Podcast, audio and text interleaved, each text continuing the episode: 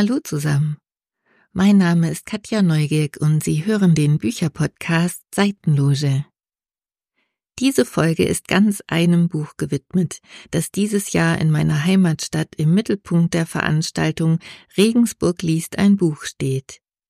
Adriana Altaras, die Autorin des Buches, wurde 1960 in Zagreb geboren, verbrachte ihre Kindheit und Jugend in Italien und in Deutschland und lebt heute mit ihrer Familie in Berlin.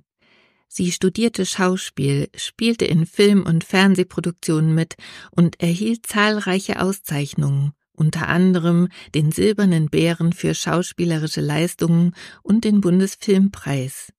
Seit den 90er Jahren inszeniert sie auch an Schauspiel- und an Opernhäusern. Ihr neuestes Buch Besser allein als in schlechter Gesellschaft veröffentlichte sie im März letzten Jahres.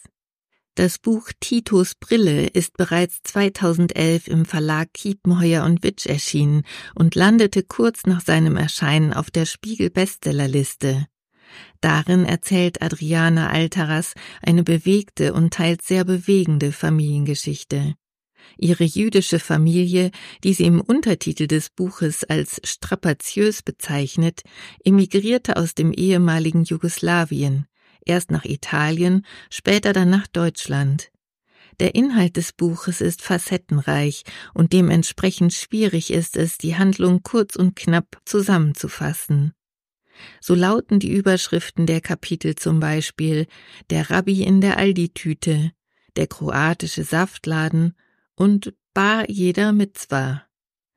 Adriana Altaras erzählt Episoden aus dem Leben ihrer Eltern, Verwandten und Freunden und aus dem Leben ihrer eigenen Familie, vom Zusammenleben mit einem westfälischen Mann und ihren zwei Söhnen in Berlin. Die Autorin schreibt witzig, teilweise sarkastisch aber auch melancholisch. Durch ihren Humor entschärft sie traurige, empörende Begebenheiten, so dass man manch eine Passage zweimal liest und sich denkt, wie unglaublich das eigentlich ist, was sie da beschreibt.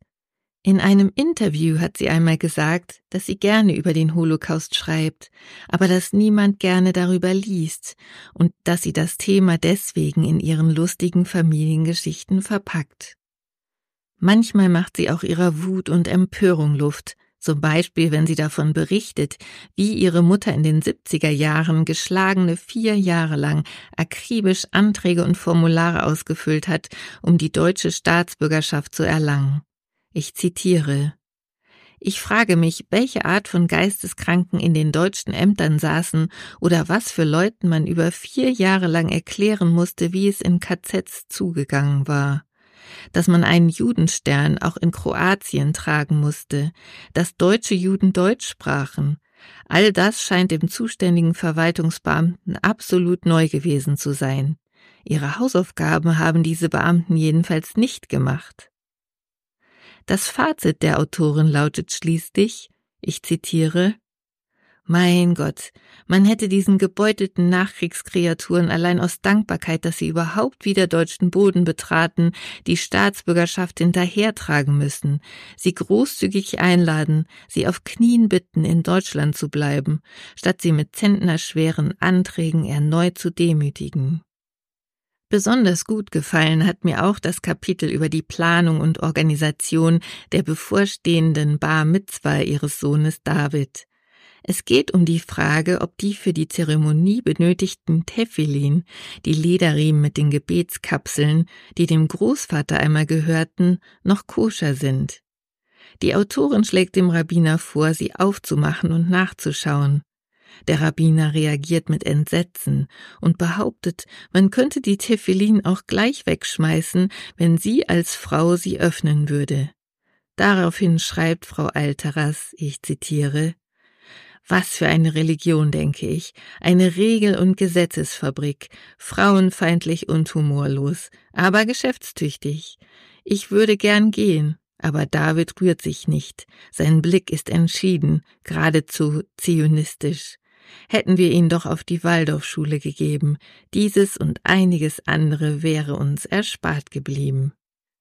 Adriana Alteras erzählt hier ein Stück europäischer Zeitgeschichte, angefangen vom Widerstand gegen das Naziregime über den Tito-Kommunismus, die Flucht der Familie nach Italien bis zur Ankunft im Deutschland der 70er Jahre, witzig und melancholisch zugleich und wunderbar zu lesen.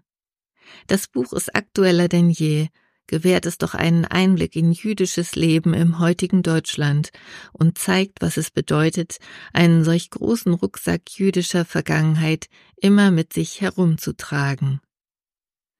Alle Infos zu den Büchern von Adriana Alteras und wo Sie sie regional kaufen oder bestellen können, finden Sie in den Show Notes meines Blogs podcast-seitenloge.de. Folgen Sie mir auf Spotify, Apple Podcasts oder dieser und ich freue mich über Ihre Bewertungen und Kommentare.